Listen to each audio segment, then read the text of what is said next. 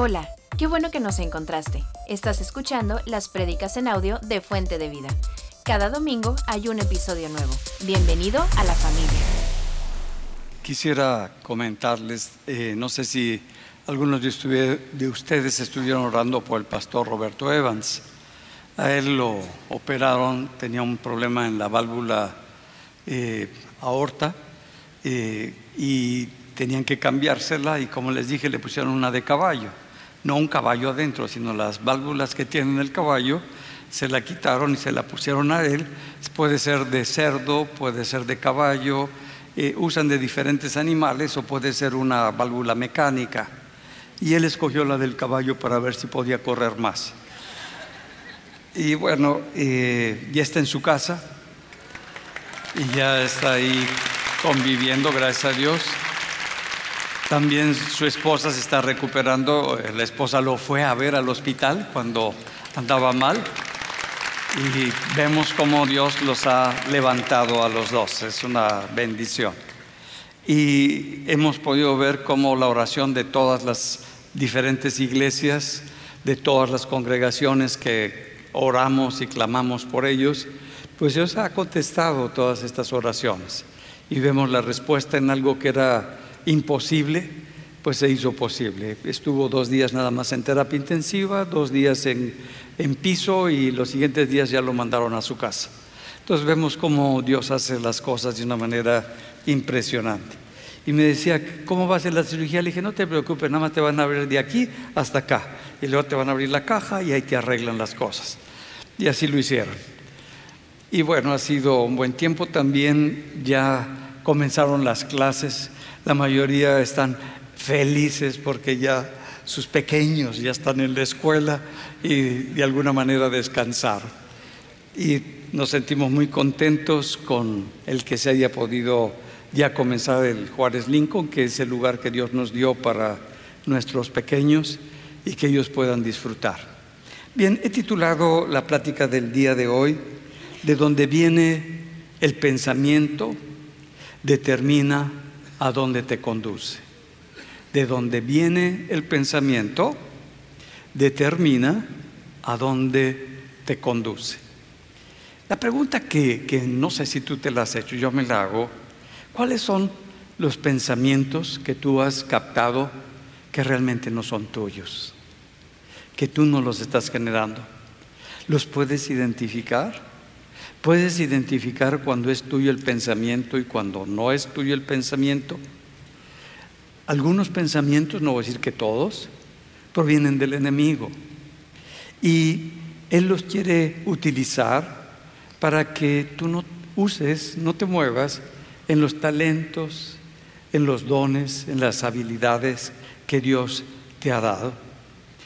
Y, y quizás sea porque se nos olvida que somos seres tanto naturales, tenemos este cuerpo, pero también somos seres espirituales, tenemos nuestro espíritu. Nuestro cuerpo se ve, nuestro espíritu pues no lo podemos ver, pero ahí está. Entonces, esa parte pues nos cuesta trabajo porque con nuestro cuerpo y a través de nuestro cuerpo nosotros nos expresamos, expresamos todo lo que vemos, lo que percibimos, lo que oímos y lo que estamos pensando, pero también con nuestro espíritu transmitimos lo que somos, lo que está dentro de nosotros, lo que nos mueve, lo que nos impulsa. Es lo que nosotros transmitimos también por medio de nuestro espíritu. Y muchas veces cuando sales con alguna persona o estás cerca de alguna persona, que esa persona trae algo que no sabes qué es, pero te sientes como un poquito incómodo con esa persona o al estar con esa persona.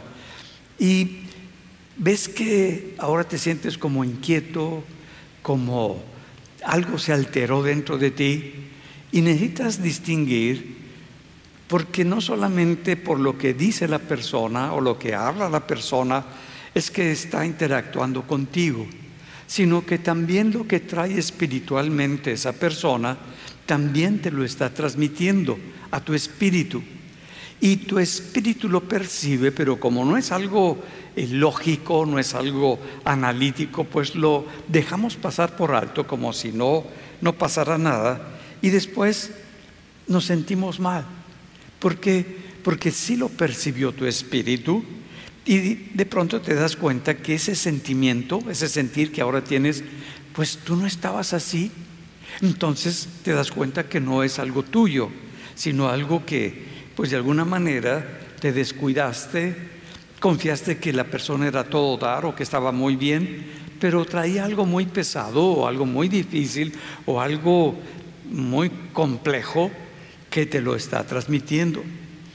Y no sé si te ha pasado, pero a mí me ha pasado que cuando estoy con personas y con alguna persona en, especial, de pronto mi, mi estado de ánimo, que estaba muy bien, que estaba muy tranquilo, que estaba en equilibrio, y de repente me empiezo a sentir incómodo, molesto, quizás hasta un poco enojado, y, no alcanzo a percibir que eso no soy yo, porque no pude discernir, no pude identificar que no solamente estamos transmitiendo nuestro cuerpo físico y nuestro, nuestro hablar, sino que también estamos transmitiendo lo que somos y traemos espiritualmente. Y lo primero que captamos no son los pensamientos, sino en nuestro espíritu captamos un sentir. Y, captamos ese sentir que la persona trae, que no ha dicho nada sobre eso, que no ha hablado sobre eso, pero lo estamos captando. Y como que te empiezas a sentir mal y te la empieza a pasar mal. Es como cuando te la estás pasando mal, te estás sintiendo mal y no haces nada. No le dices a la persona, hasta aquí, no, no te paras de esa reunión o no te paras de esa conversación, sino que le sigues. Es como cuando vas a comer tacos. ¿Cuántos quiere? 20. Y ahí te traen tus 20 tacos. Y luego 10 gorditas para matar el hambre que traigo. Con una coca de esa de 2 litros para que se baje bien la comida. ¿no?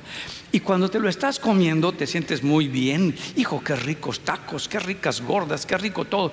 Y ya cuando acabaste, te empiezas a sentir bien mal ya no sabes ni dónde caber, ya, no, ya ni puedes respirar bien, te empiezas a sentir completamente incómodo y te la estás pasando mal, porque no hubo un detente, no hubo un hasta aquí, sino pues porque ibas a tirar otros 10 taquitos y ya los pediste, te los empacaste todos. Pues lo mismo pasa.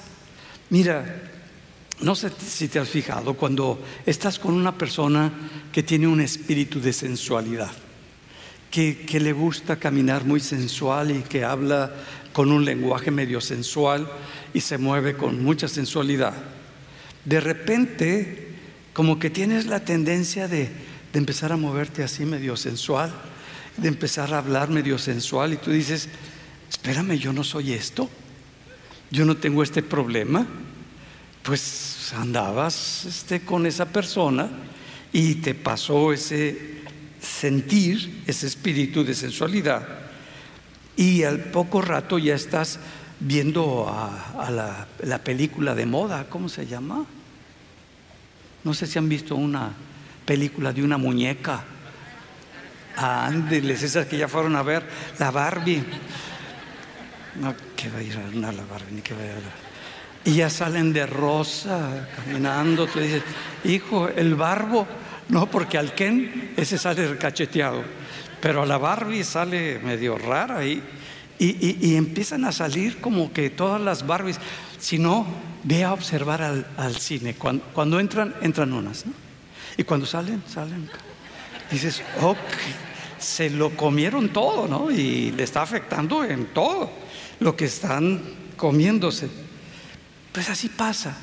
Igual cuando estamos con una persona violenta con una persona que está enojada, con una persona que está muy todo el tiempo hablando mal y, violenta y reaccionando con mucho coraje, pues terminas sintiéndote igual.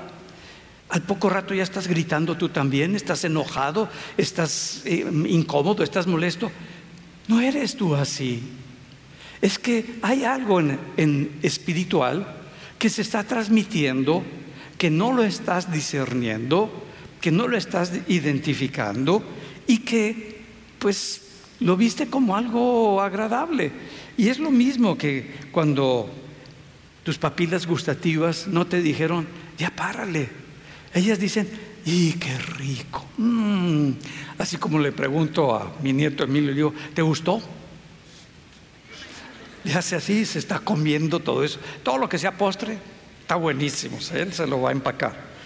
Y te dice, las papilas, está bien, está bien, pero no es algo que te vaya a edificar, no es algo que te vaya a nutrir, no es algo que te vaya a caer bien. ¿Por qué? Porque estás viviendo con una persona que vive practicando el pecado como algo normal y necesitamos tener cuidado.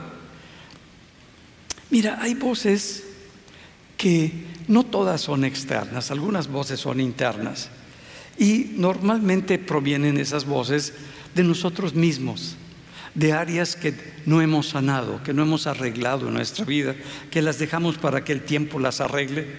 Y como que parecería que somos maduros espiritualmente y empezamos a, a juzgar, a criticar.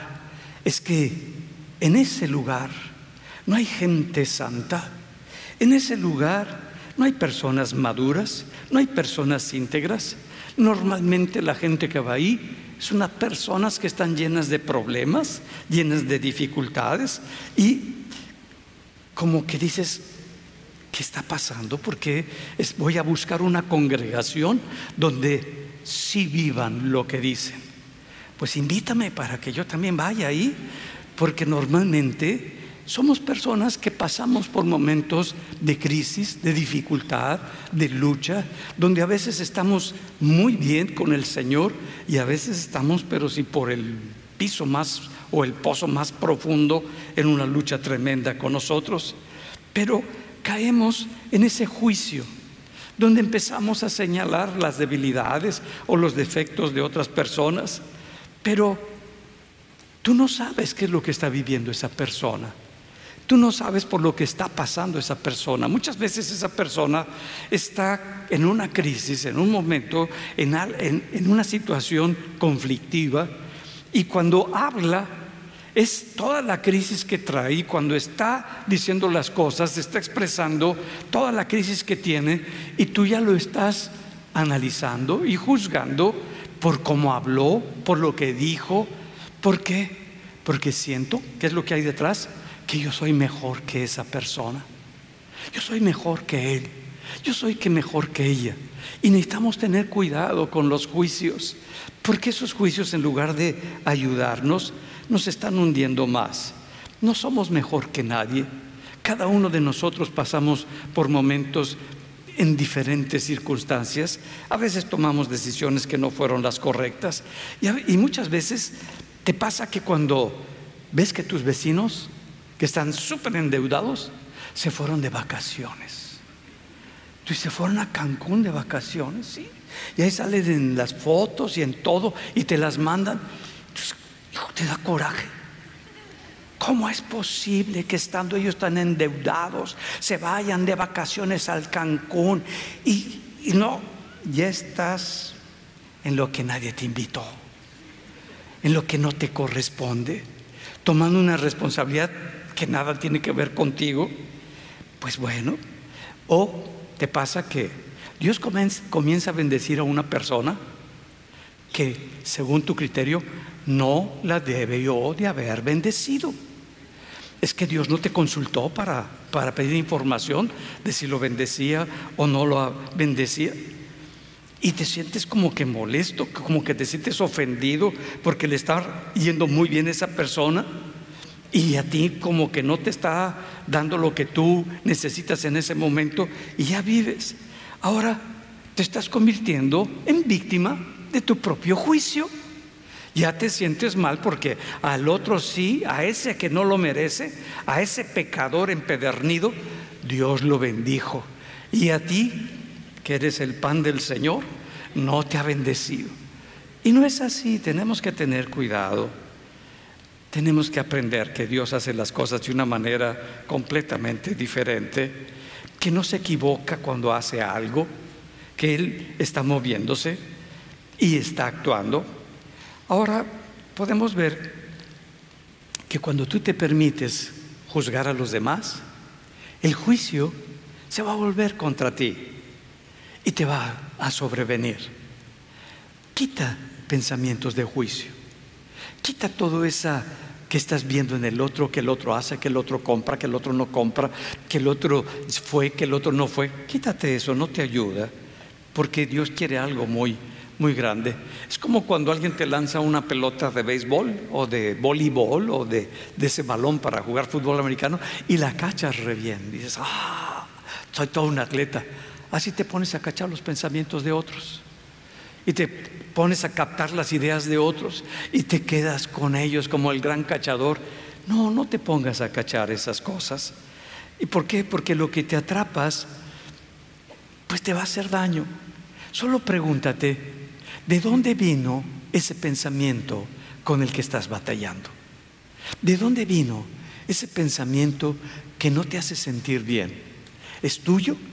¿Es que cachaste de otra persona algo que no era para ti? ¿Por qué? Porque si te das cuenta de dónde vino ese pensamiento, vas a poder encontrar una solución. Si vino de ti para arreglarlo, porque es algo que no has sanado, pero si vino de otra persona, para mandarlo. ¿Qué tienes que hacer cuando ese pensamiento viene de otra persona? Yo creo que todos tenemos el celular, el WhatsApp, ¿no? Y el, mil aplicaciones. Nada más, ¿no te gusta? Le haces así y desapareció de tu WhatsApp. Le haces así al, bueno, cuando es una aplicación, hay gente que tiene problemas adictivos a las, a, las aplicaciones. Yo sé que aquí casi nadie, pero hay gente que tiene problemas adictivos con el Face, con el Insta, bueno, con, con todas las redes sociales. Y hay, cuando tú le picas así a tu celular, de repente empiezan a parpadear todas con una crucecita y nada más le pones desaparece. Y ya desapareció. Y no sé si te ha, ¿Cuántos lo han hecho? ¿Cuántos de ustedes han desaparecido? Yo, yo lo he hecho. Dije, no, hombre, me quita este tiempo. ¿Qué, ¿Qué basura estoy viendo? Y lo borro. Y al otro día digo, ah, está borrado, que lo voy a sacar. Si ya lo quitaste, no lo vuelvas a buscar. No lo necesitas. Quizás al principio te sientas medio, medio raro. Mira, Dios nos habla de muchas maneras cuando está Jesús y estuvo entre nosotros en esa época, Dios le habló a, a Pedro de una manera directa donde estaba Jesús y estaba Pedro y lo estaba escuchando. Dice en el capítulo 5 del libro de Lucas, en el verso 4, cuando terminó de hablar, dijo a Simón, boca mar adentro. Está compartiendo la palabra del Señor y luego le dice a Pedro, boga mar adentro, y echad vuestras redes para pescar. Respondió Simón y le dijo, maestro, toda la noche hemos estado trabajando y nada hemos pescado, mas en tu palabra echaré la red. Cuando Dios le está hablando de manera audible a Pedro, eh, pues quizás Pedro dijo, híjole, me está hablando el Señor. Pero ¿te ha hablado de manera audible a ti el Señor? A mí me lo ha hablado a través de mi esposa. Y es bien clara. Y a veces digo, ¿serás tú, Señor? Y me doy cuenta que sí. A, través de una palabra, a través de una escritura.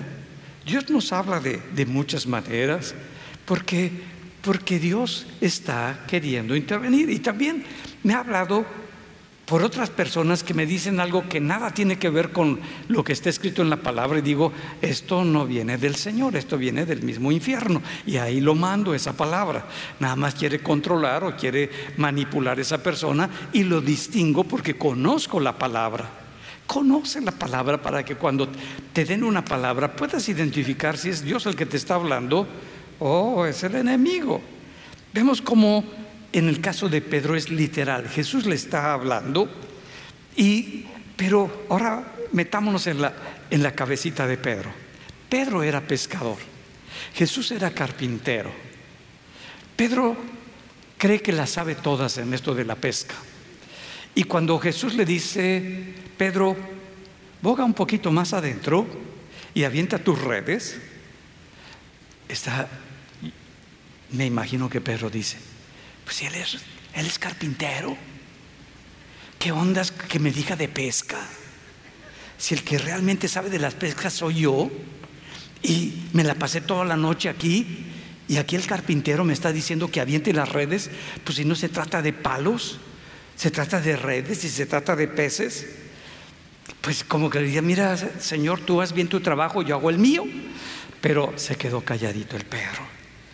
Y vemos que antes de que lanzara la red, como que hizo un clic donde le cae lo que ya no es Jesús el que le está hablando. Es Dios el que está hablando a su corazón. Y en ese momento ya no es una voz auditiva, es una voz que está hablando a su espíritu. Y su espíritu lo está captando. Ya no es algo sensorial, sino que es algo que está entrando a su corazón. Y cuando entró en su corazón, dijo, conforme a tu palabra, lo voy a hacer. Pero hubo algo antes en su espíritu. Cuando nosotros tomamos una palabra, y no solamente porque nos las dijo alguien o algo, sino que esa palabra que nos dieron hace ese clic en nuestro espíritu, empezamos a decir, es Dios el que me está hablando. Y yo voy a moverme en esa palabra que me está dando. Aventó las redes y sacó llena las redes de pescado.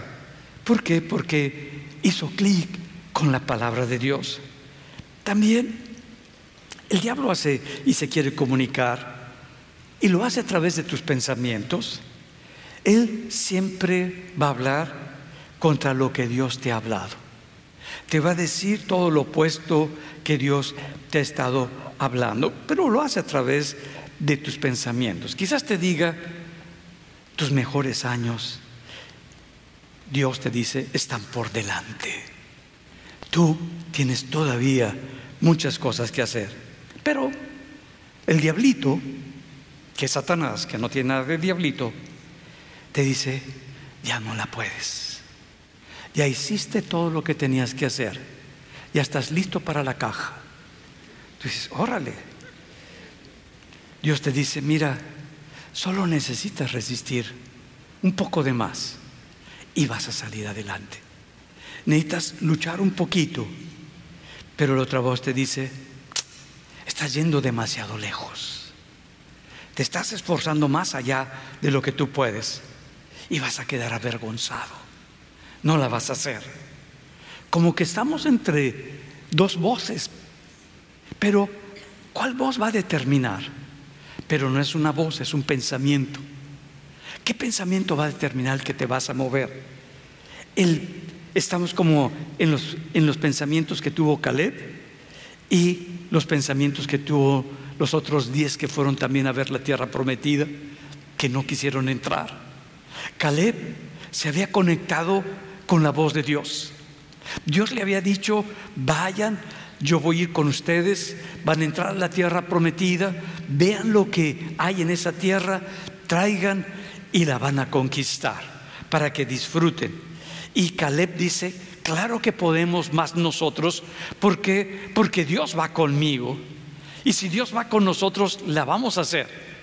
Pero los otros, en lugar de oír la voz de Dios, no se pudieron conectar con la voz de Dios, sino con la voz del miedo, con la voz de la inseguridad, con la voz de la incompetencia, con la voz de la insatisfacción. No podemos, es terrible, ¿para qué salimos? No estamos dispuestos, no somos capaces. Como que son siempre dos pensamientos con los que tú vas a luchar. Vas a emprender un negocio nuevo, dos pensamientos, el de Caleb y el de los diez que no entraron a la tierra prometida. Eso generan pensamientos y esos pensamientos van a determinar qué es lo que vamos a hacer. Te ha venido el pensamiento, es que no soy suficiente. Es un pensamiento que normalmente la gente tiene y parece porque nos juzgamos, pero no según el llamado que Dios nos ha dado, sino que nos juzgamos de acuerdo a los estándares, a los valores o a las comparaciones que hacemos con otras personas. No nos estamos juzgando por lo que Dios nos ha dado, por lo que Dios ha colocado en nosotros, sino por lo que el otro dice, por lo que el otro opina, por lo que el otro tiene. Y no es válido. Si tú tienes a Dios en tu corazón, necesitas moverte conforme a lo que Dios te está hablando y lo que Dios quiere poner en tu corazón. No compares tu vocación con la vocación de otra persona. Cada uno de nosotros somos diferentes. Si comparas tu vida, lo que has hecho o lo que no has hecho con la vida de otra persona, ¿sabes qué va a aparecer? Inseguridad, va a aparecer insatisfacción y no podemos vivir así. Mira, los discípulos acá rato caían en ese error que normalmente caemos nosotros. Está Jesús con toda la multitud compartiéndole de la palabra y los está bendiciendo a todos.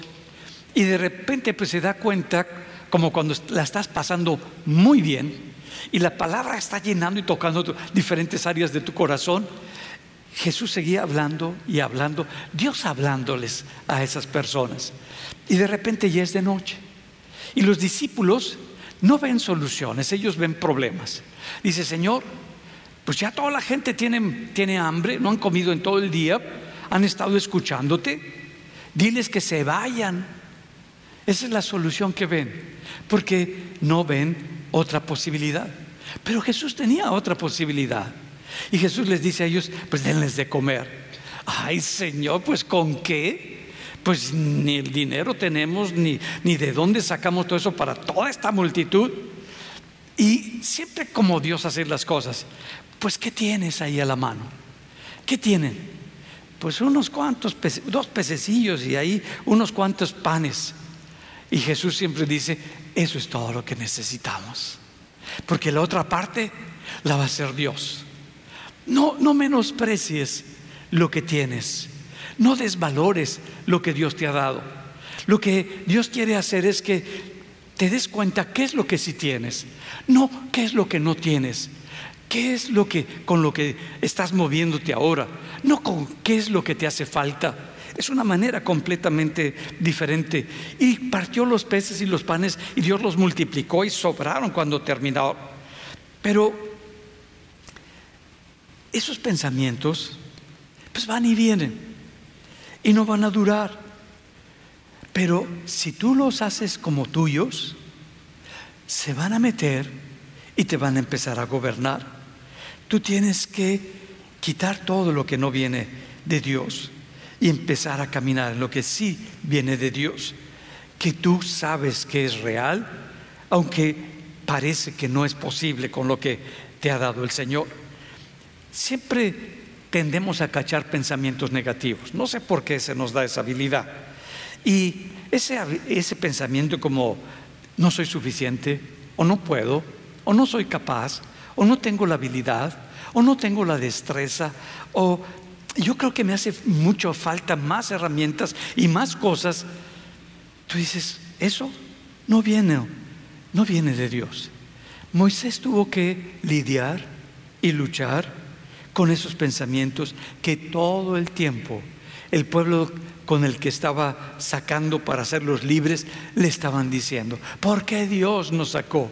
¿Por qué Dios no nos da? ¿Por qué Dios hace esto? Y como que llega el momento en el que ya no es posible, por eso se metía con Dios, para escuchar la voz de Dios.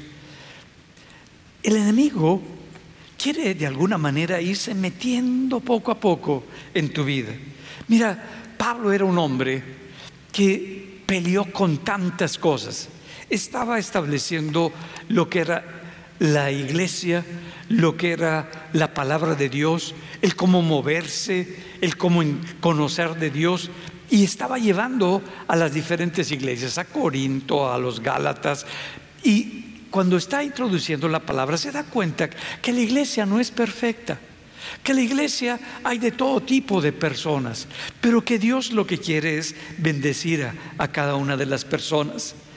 Y, dice Pablo, después de darse cuenta de que hay muchas luchas dentro de la iglesia, les dice en 2 Corintios 11:3, pero temo que como la serpiente con astucia engañó a Eva, vuestros sentidos sean de alguna manera extraviados de la sincera fidelidad a Cristo. Dice, está hablándonos a nosotros y nos dice, tengo temor de que aunque han recibido una sana doctrina, aunque han recibido la palabra para edificar su vida y cambiar su dirección en su corazón, la serpiente antigua, Satanás, pueda irse introduciendo en ustedes y que los engañe. Y tus sentidos, con lo que captas las cosas, sean de alguna manera desviados, extraviados de la sincera fidelidad de Cristo. Eva fue engañada por la serpiente, lo sabemos, cada uno de nosotros conocemos la historia. Eh, había un árbol que Dios le dice no comas de él y muchísimos árboles que Dios le dice puedes comer de ellos, pero permitió que los pensamientos de la serpiente fueran sus pensamientos. ¿Qué pensamientos del enemigo ha empezado a introducir en tu cabeza que ahora son tus pensamientos y estás peleando y estás luchando dentro de ellos? Y te dices, ¿realmente Dios dijo eso? ¿Realmente Dios me habló eso? Entonces, ¿cómo entra el enemigo? Con duda, haciéndonos dudar para que ese potencial, esa fe que Dios te, haya, te ha dado, pues se concentre en lo que no está disponible para ti. En lugar de concentrarse en lo que Dios sí te dio y en lo que Dios sí te permite, ahora se está concentrando en lo que el enemigo le dice del único árbol que no debe de tomar. ¿Te ha pasado que estás más preocupado en las cosas que sabes que no debes de tomar, que no que no son para ti y en las que sí debes de tomar no las vives, no las disfrutas, no las tomas? Eso es como empieza el enemigo a actuar en nuestra vida. Y por eso dice, tengo que que sean separados. Y no sé si te ha pasado, yo he conocido varias personas que eh, se, se congregaron un tiempo, quizás no hubo un cambio radical en sus vidas, Dios no, no tocó, no pudieron ser sanados de las heridas que, con las que venían y se separaron, se alejaron del Señor. Ahora su vida, tienen trabajo, les va económicamente, dicen que les va de maravilla, como toda la gente nos dice allá afuera que les va de maravilla, que todo está bien. Y te empiezan a decir, ¿a poco tú vas todavía con esos? ¿A poco tú sigues creyendo esas cosas? ¿A poco? Y tú dices, ¿qué? ¿Cómo? No, hombre, aquí nos va mucho mejor. Yo tengo toda la economía, yo tengo todo. Y te empiezas a comer eso sin darte cuenta y después terminas como ellos, alejados del Señor. Mira, el Señor no consiste en los bienes materiales que tenemos. No somos solamente carne, no solamente somos cuerpo, somos seres espirituales. Lo que realmente llena no son las cosas que nos da este sistema, no son las cosas que nos ofrece el sistema en donde estamos viviendo, es lo que está pasando interiormente dentro de nosotros, lo que podemos disfrutar y podemos tener en, nuestro corazón es lo interno. Y eso es lo que hace el gran cambio en nuestra vida, porque de adentro salen todas las cosas, ya sea para disfrutar o para pasarla mal. Eso está dentro de nosotros y empezamos nosotros a separarnos. ¿Por qué? Porque nos enfocamos en lo que no tenemos. Nos enfocamos en lo que no se nos dio esa, ese mover en esa situación, en lugar de movernos en lo que Dios nos dice que nos movamos. Otra, otra táctica, no sé si te ha pasado a ti, que usa el enemigo para poder entrar en ti es, ¿qué tal si? ¿Qué tal si? Y ese qué tal si, ¿cuántas cosas que debiste de haber hecho en tu vida no las hiciste porque qué tal si fracasabas? ¿Qué tal si no era la persona para ti? ¿Qué tal si ese negocio no es lo, mejor y no lo hiciste. Y te, te preguntas, ¿y si ellos no me aceptan? ¿Y si ellos me rechazan? O sea, ya estamos pensando por ellos. Pero es algo que el enemigo siempre utiliza. Y sí, donde muchos se quedan detenidos, porque ¿Qué tal si se ríen de mí? ¿Qué tal si no me aceptan? Ahora, Moisés está en una situación, pues no fácil, está en el desierto. Ahora está interpretando todas las consecuencias que pueden pasar si va con la con el pueblo de Israel que están esclavos y, Dios le está diciendo ve con ellos y háblales y diles quién soy yo y, y qué tal si ellos está más preocupado no por lo que Dios le está diciendo sino que él se está imaginando las cosas que pasaron en su vida que él hace 40 años tomó y se movió con acciones incorrectas. Consideró que era correcto el matar a un egipcio para poder lograr liberar al pueblo de Israel, por lo que termina huyendo y termina viviendo 40 años en el desierto. Y ahora, pues lo está definiendo esa mala decisión se ve de acuerdo a ese fracaso tan fuerte en su vida. Y lo que está pasando en ese momento en su vida es de crisis. Por eso, ¿qué tal si me rechazan? ¿Qué tal si esa gente, te ha pasado que te quedas en las noches despierto? Porque, ¿qué tal si? ¿Y si? ¿Y si no? y son las 3 de la mañana y sigues a las 4 de la mañana, a las 5 con tu... Y sí, pensando todas las cosas que, que, que, deberías, debe ser, aunque al otro día no, no hagas nada de lo que pensaste, pero ya no dormiste bien y al otro día estás lampareado, porque, y sí, Dios le dice, ¿qué tienes en la mano, Moisés? ¿Qué tienes en la mano?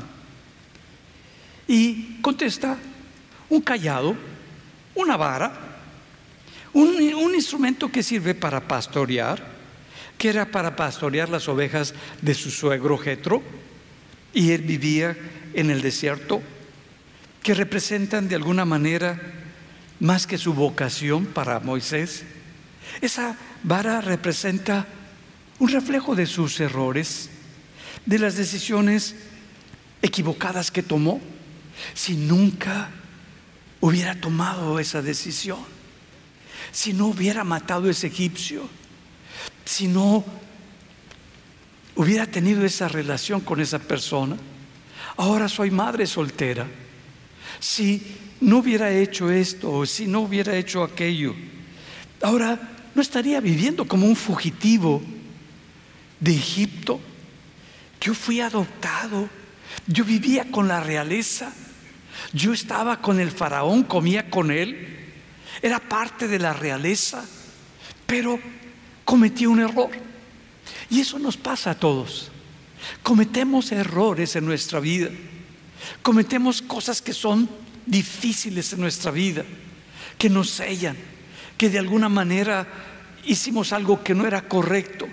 Hicimos algo que, que nos afectó y que nos selló en nuestra vida. Pero ¿eso le interesa a Dios? Le está preguntando, ¿qué tienes en tu mano, Moisés? Pero le recordó todo su pasado. A Moisés le recordó todas las cosas que había vivido, como su potencial, como todo lo que conocía y sabía, ya se detuvo y no pudo lograr los grandes proyectos que tenía. Quizás tú también te estás pasando por un momento difícil en tu matrimonio, en tu trabajo, en tu economía, porque tomaste una mala decisión, actuaste de una manera que no debiste haber actuado. A lo mejor dijiste hasta aquí y saliste enojado y fue una mala decisión. Pero Dios nos quiere llevar a algo más. No te puedes definir y no te puedes quedar sellado con ese error, con esa barbaridad o con esa equivocación que fue terrible matar a un egipcio. No te puedes quedar con eso sellado. Dios va más allá. Es una invitación que Dios te está haciendo. ¿Qué tienes en la mano? ¿Qué tienes ahí? ¿Qué es lo que está pasando? mira, muchas veces Dios alguien nos regaló un libro y de repente estás pasando por un problema, por una necesidad y la solución está en ese libro que no has leído. Está en ese libro que te regalaron hace tiempo y no lo has leído. Y la solución está en esa sabiduría que Dios le dio a ese hombre, en el cual tú te encuentras en la misma situación que ese hombre en ese tiempo para resolver el problema por el cual estás atravesando. O a lo mejor viene en, un salmo que Dios te está dando, pero pues no, no, no nos hemos dado el tiempo para leer los salmos. O a lo mejor es en un proverbio, o a lo mejor viene en una parábola cuando nosotros la aterrizamos, no para esos tiempos, no con punto y coma, sino el cómo Dios me está hablando, qué es lo que Dios me, me está diciendo. Ahora hay aplicaciones en, la, en el teléfono celular para que tú vayas escuchando la Biblia donde quiera. Y si no quieres que todos en el camión escuchen la Biblia o en el coche donde vas, pues te pones tus audífonos o esas cosotas grandotas, si te gustan, te los pones y vas escuchando lo que Dios te habla. No necesitas, es que no veo, póntelo. Es que no oigo, a lo mejor de un lado sí, pues ahí ponte el audífono para que disfrutes y veas lo que Dios te está hablando, porque en eso que vas a oír, eso que vas a leer, posiblemente esté la solución de la situación por la cual estás atravesando. Deja a un lado lo que no tienes hoy. Dios te está diciendo, ¿qué tienes a la mano? Quizás esa bendición, esa lectura va a ser un cambio en tu vida. Y Muchas veces dices que yo quisiera algo para avanzar al futuro. Yo quisiera algo que tuviera ese propósito en la tierra. Pero te quedaste atrapado con lo que no tienes. Te quedaste atrapado con la falla que cometiste o con la falla que cometió tu esposo o la falla que cometió tu esposa. Oye, Dios nos perdona. ¿Quién soy yo para no perdonar lo que Dios ha perdonado? ¿Quién soy yo para seguir señalando lo que Dios nos señala? ¿Quién me considero? Que es que debiste de ser perfecto. Yo te hago una pregunta. ¿Tú lo eres? ¿Tú eres perfecta? ¿Tú eres perfecto? Yo no. Yo no. Tengo muchas fallas y muchos errores. Y nunca me he querido ver como el, el santo de Israel, porque no lo soy. Soy una persona que lucha con muchas cosas dentro de mí, con mucha interacción con mucha gente que está a mi alrededor, con muchas situaciones que a veces son difíciles y que no las puedo asimilar y me sale cosas raras.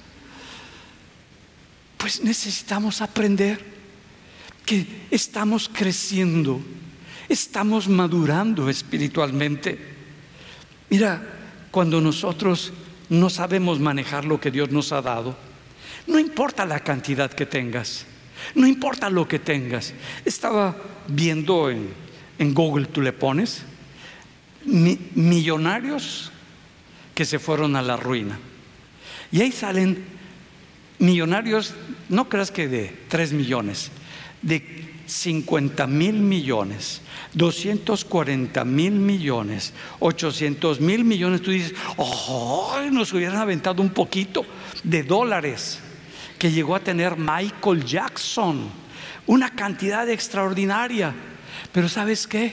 Murió en la ruina, debiendo 400 millones de dólares que pensaba pagar con el próximo show que iba a hacer. Y, vemos eh, gente atleta que compró un departamento, compró Ferraris, compró casas, compró coches y ahora pues no tiene ni con qué pagar y ya le quitaron todo, porque no son las cosas que tenemos lo que nos define. Si tú te valoras por las cosas que tienes, no vas a avanzar y no vas a disfrutar lo que Dios te ha dado. A Dios nos ha dado a unos unas cosas, a otros otras cosas, que aprendamos a disfrutar. No es lo que tenemos, sino la habilidad que Dios nos da que es un regalo de Dios, es un don de Dios para disfrutar lo que tenemos y gozarnos con lo que tenemos. Yo platicaba con mi esposa, ¿te acuerdas cuando comenzamos? Íbamos a comer hot dogs con el italiano. ¿Cuántos, ¿Cuántos han ido a comer hot dogs con el italiano? Yo era de esos que comía hot dogs con el italiano. Decía, ay, qué ricos hot dogs. Ay, qué rico todo eso. Ahora voy y digo, ah, ah, ah, qué cosas me comía cuando era joven. No es posible. Pero ese era, ese era lo máximo para nosotros, porque esa era nuestra economía. No empezamos con la gran economía. Empezamos a trabajar y a trabajar y a, empezar a, a, administrar lo que Dios nos había dado. Y íbamos pues con lo que teníamos. No queriendo demostrar nunca, ni queriendo decir que yo tengo esto, que yo tengo aquello. Dios nos ayudó y nos libró. Yo no sé con qué gordas vayas a comer, pero te las comes re suave, porque es lo que tienes, porque es lo que Dios te ha dado. Y eso es lo que necesitamos nosotros aprender que no es en sí la comida, sino el poder disfrutar ese momento. No es el, restaurante ni el lugar elegante, es que tú disfrutas pues de acuerdo a lo que Dios te ha dado. Entonces empezamos a ver, en todos estos hombres que empecé a ver, en todos estos atletas, se fueron a bancarrota, están endeudadísimos y ahora ya no tienen ni con qué pagar. Yo digo, ¿cómo es posible? Y eso lo sabemos de mucha gente, que su enfoque está en las cosas y quiere más cosas y más cosas. Y ahora quisiera otra cosa para acá. ¿Para qué? Para el viernes. Y luego otra para los sábados. Y otra para pasar ahí los domingos. Y otra. ¿Qué se trata? El problema no son las cosas. El problema es que hay algo que no te ha permitido arreglar en tu corazón. ¿Cómo estás tratando con ese, esa capacidad o estás manejando ese proceso de selección? El proceso de selección es importante. Mira, muchas veces decimos, es que es la mujer con la que me casé. Es la mujer con la que me casé. No, no es la mujer con, con la que te casaste, es el cómo tratas a la mujer con la que te casaste. No es la mujer con la que te casaste. ¿Cómo la estuviste tratando? ¿Cómo estuviste conviviendo con ella? Y cómo, de acuerdo a cómo la trataste, es el matrimonio que tú tienes. Es como cuando tú tienes unos cuantos especies y cosas para cocinar. Y tú dices, si tuviera más especies, si tuviera más verduras y si tuviera todo esto, yo haría un platillo delicioso.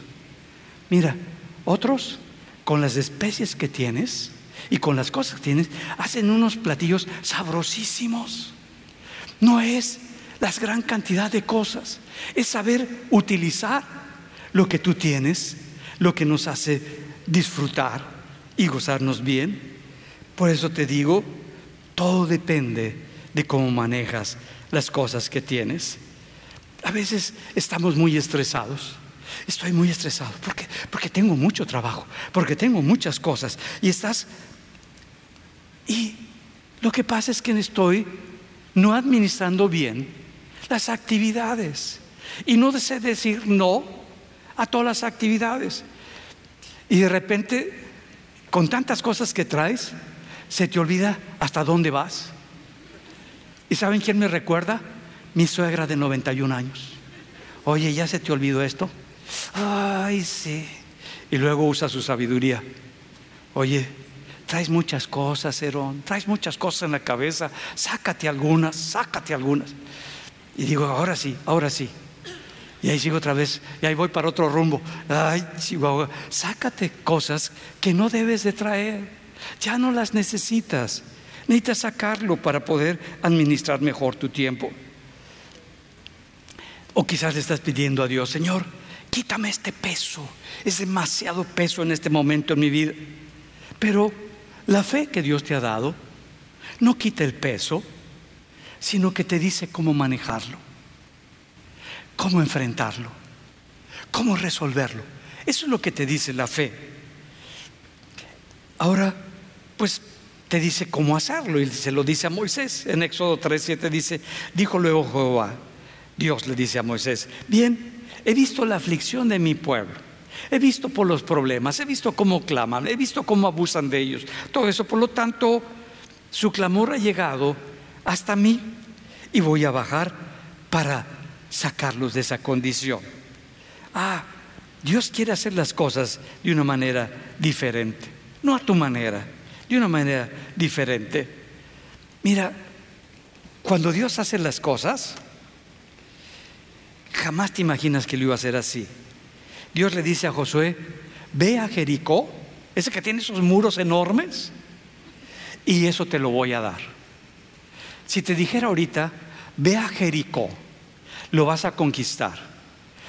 Y, tú dices, ¿y esos muros e-, enormes? Voy a contratar una grúa enorme con una bola así grandotota para derribar las cosas, siempre con nuestros recursos. Y Dios les dio cornetitas, cornetitas. Vas a usar la cornetita.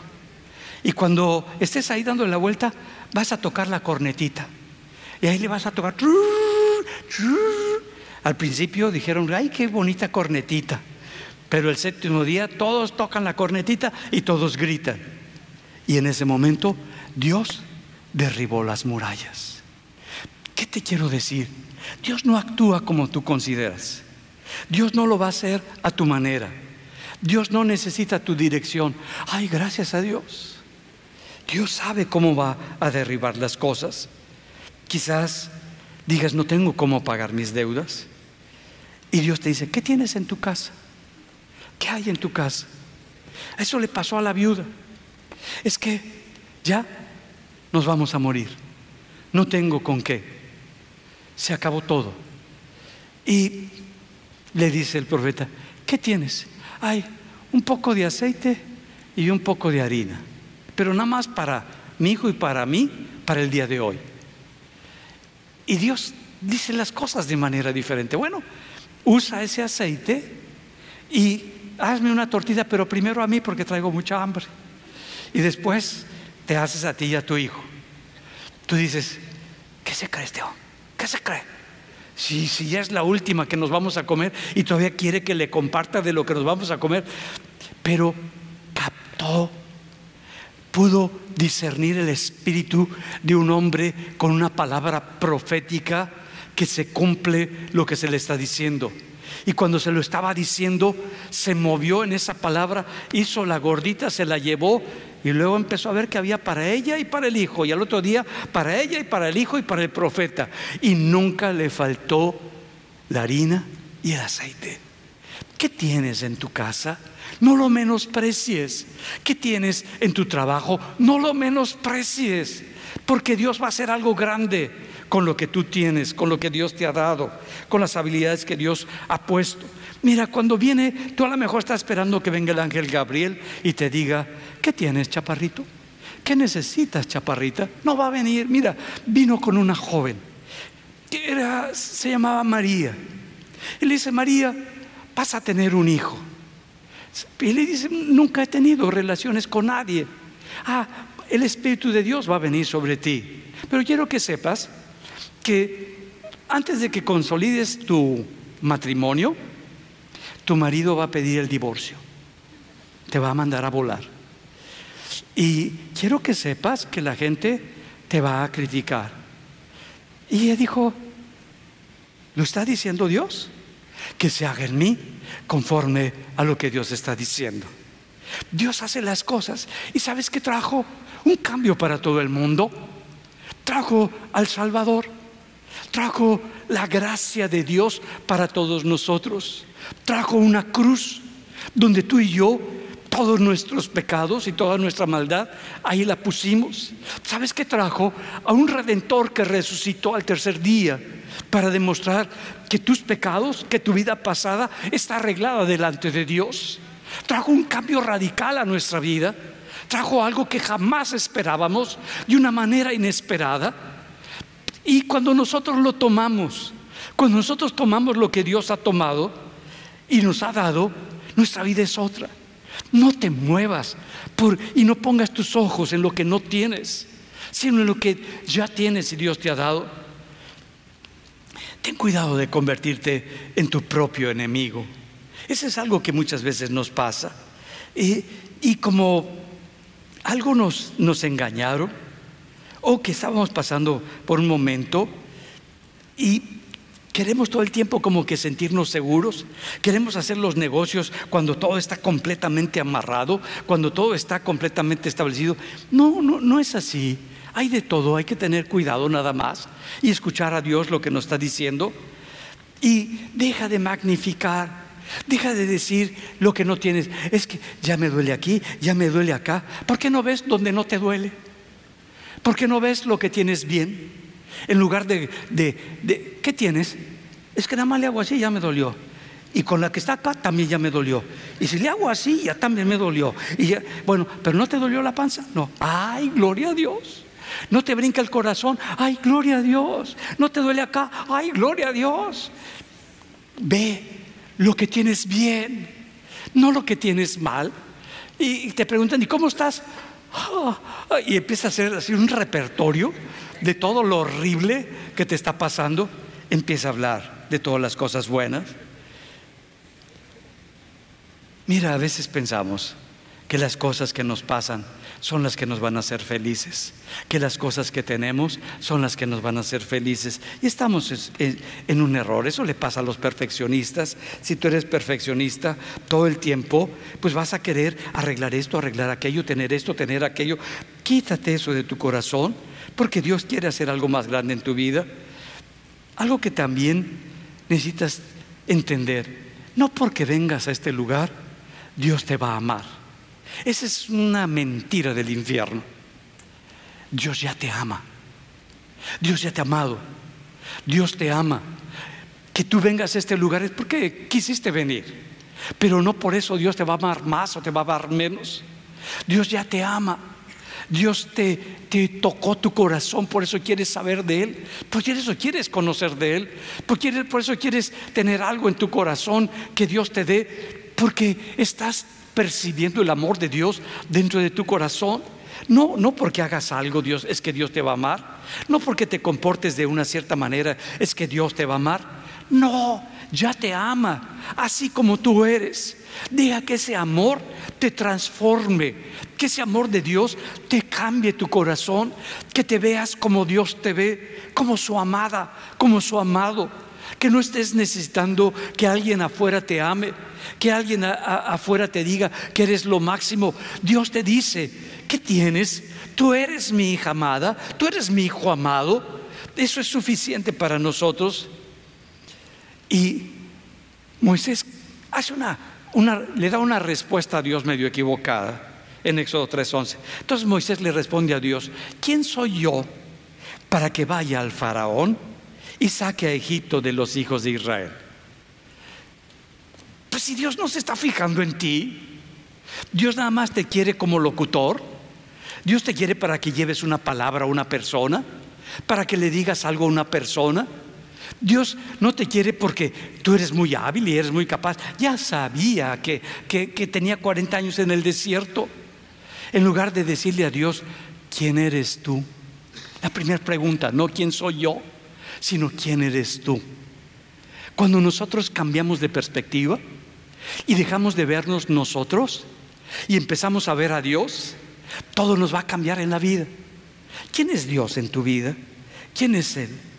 Mira, Él dice, y nos dice en el libro de Hebreos, por la fe, sabemos que el universo fue constituido por la palabra de Dios. Que esto, estos cielos que vemos, estas estrellas que nos rodean, esta luna que sale tan hermosa, ah, ¿qué fue ayer que la vi así gigante? La creó Dios. ¿Y sabes cómo la creó? Por su palabra. Por su palabra fueron creadas todas las cosas. Nada de lo que vemos, ni nosotros mismos, fue, todo fue creado por su palabra. Sus manos hizo algo especial contigo, te formaron, te crearon. Entonces es algo que nos está diciendo, tú eres importante para mí. A todas las cosas las creé por mi palabra. A ti te formé con mis manos como algo muy valioso, como algo muy especial. Por eso dice Colosenses 1:16, porque en Él fueron creadas todas las cosas, las que hay en los cielos y en la tierra, visibles e invisibles, sean tronos, dominios, sea todo, fue creado por Dios. Todos los seres espirituales fueron creados por Él. Todo lo que existe en todo el universo fue creado por Él. Entonces, tienes al Dios creador de todas las cosas. Y sabes, lo crea con su palabra. Por eso lo que Dios te ha dado es su palabra, para que tú declares su palabra, no tu palabra, sino su palabra y las cosas que son conforme a su palabra, cuando hacen clic en tu espíritu y las crees, esas cosas empiezan a suceder. Eso empieza a ocurrir en nuestra vida, porque todo fue creado por su palabra. Ese cambiar de giro, ese hacer un cambio, no quién soy, sino quién eres tú. Deja de verte tú para voltear y ver a tu Dios. Deja de sentirte tú para sentir a tu Dios. Deja de ver tus limitaciones para ver la magnificencia de tu Dios. Por eso solamente está moviendo. Y Dios le está diciendo es que solamente quiero que seas un portavoz, Moisés, como a ti y como a mí, que me dice, quiero que seas un portavoz, alguien que lleva. Y es lo que Dios quiere ser. Hace otra excusa Moisés. Y no sé si, si la recuerdes. Es que no sé hablar. Ya se le quitó hasta la habilidad para hablar al Moisés. No sé hablar. Eh, soy tata, tata, tatarmudo. Eh, no sé hablar bien. no sé cómo manejar este negocio. Nunca he vendido esto. No sé cómo hacerlo. Es que no sé cómo, cómo entrar a este trabajo. Nunca he estado en este trabajo. Es que no sé cómo voy a comenzar esto. Ay, ¿cuánto? No levanten la mano, ¿eh? pero ¿cuántos la hacen de tartamudos en su área? Que como que no, que, que, jala y que no jala, que jala y que no jala, que le entras y que no le entras, que vendes y no vendes, que, que trabajas y no trabajas. No. y Dios le dice, ay, ay, Moisés, ay, Moisés, ¿qué otra excusa tienes? ¿Qué tienes en la mano? Porque eso voy a usar para liberar a mi pueblo. Y con eso voy a partir el mar en dos. Y el pueblo pasará con lo que tú tienes en la mano. Yo te hago la pregunta hoy. ¿Qué tienes a la mano? ¿Qué tienes en tu vida?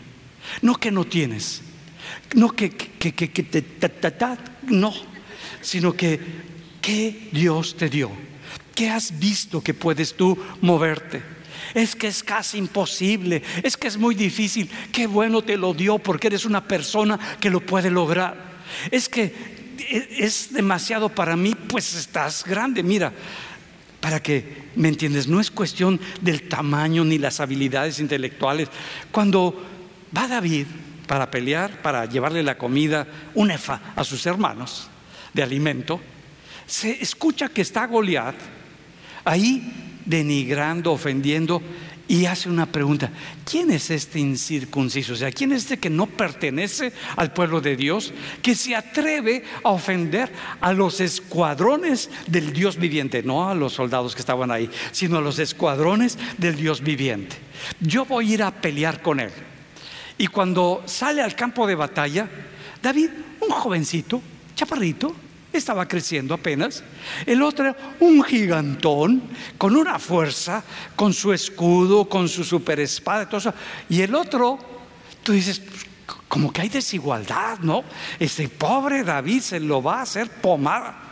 Pero David, en su espíritu, tenía, había recibido la unción del Espíritu de Dios, la misma que tú has recibido. Y esa unción te permite no quedarte viendo lo imposible al gigante, sino estar por arriba de él. Yo estoy empoderado por Dios. Y el que va a derribar a este hombre, a esta estructura, a este problema, a esta dificultad, es el Dios que es de los ejércitos.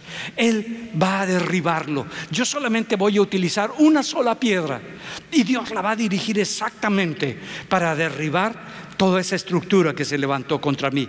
Espiritualmente era un gigante David y el otro era un chaparrito, Tú eres un gigante espiritual. Tienes al Espíritu Santo en tu corazón para que te muevas en ese poder y en esa gracia que Dios te ha dado.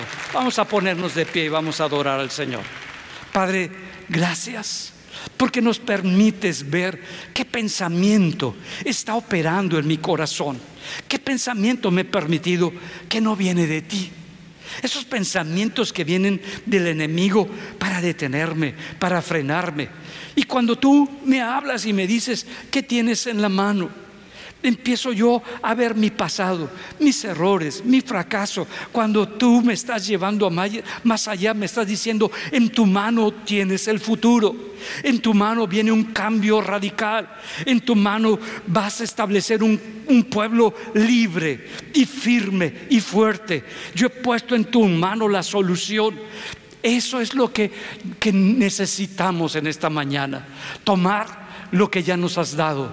Una palabra una promesa, una bendición, lo que nos tenemos en la casa, Señor, y quitar de nuestro corazón y de nuestra mente todo aquello que no tenemos, todo aquello que nos hace sentirnos imposibilitados, todas esas excusas que muchas veces hemos usado por el miedo a fallar, por el miedo a fracasar, por el miedo al rechazo. Señor, ya no pensaré en qué tal si cuando tú me estás diciendo, no veas eso, sino ve lo que yo te he dado y he puesto en tu mano ahora, en este tiempo, en este mover. Porque yo soy el que va a hacer la obra a través de ti. Tú solo serás un portavoz para establecer mi grandeza, mi gloria y mi poder. Te doy gracias, Padre, y te bendecimos en el nombre de Jesús. Amén.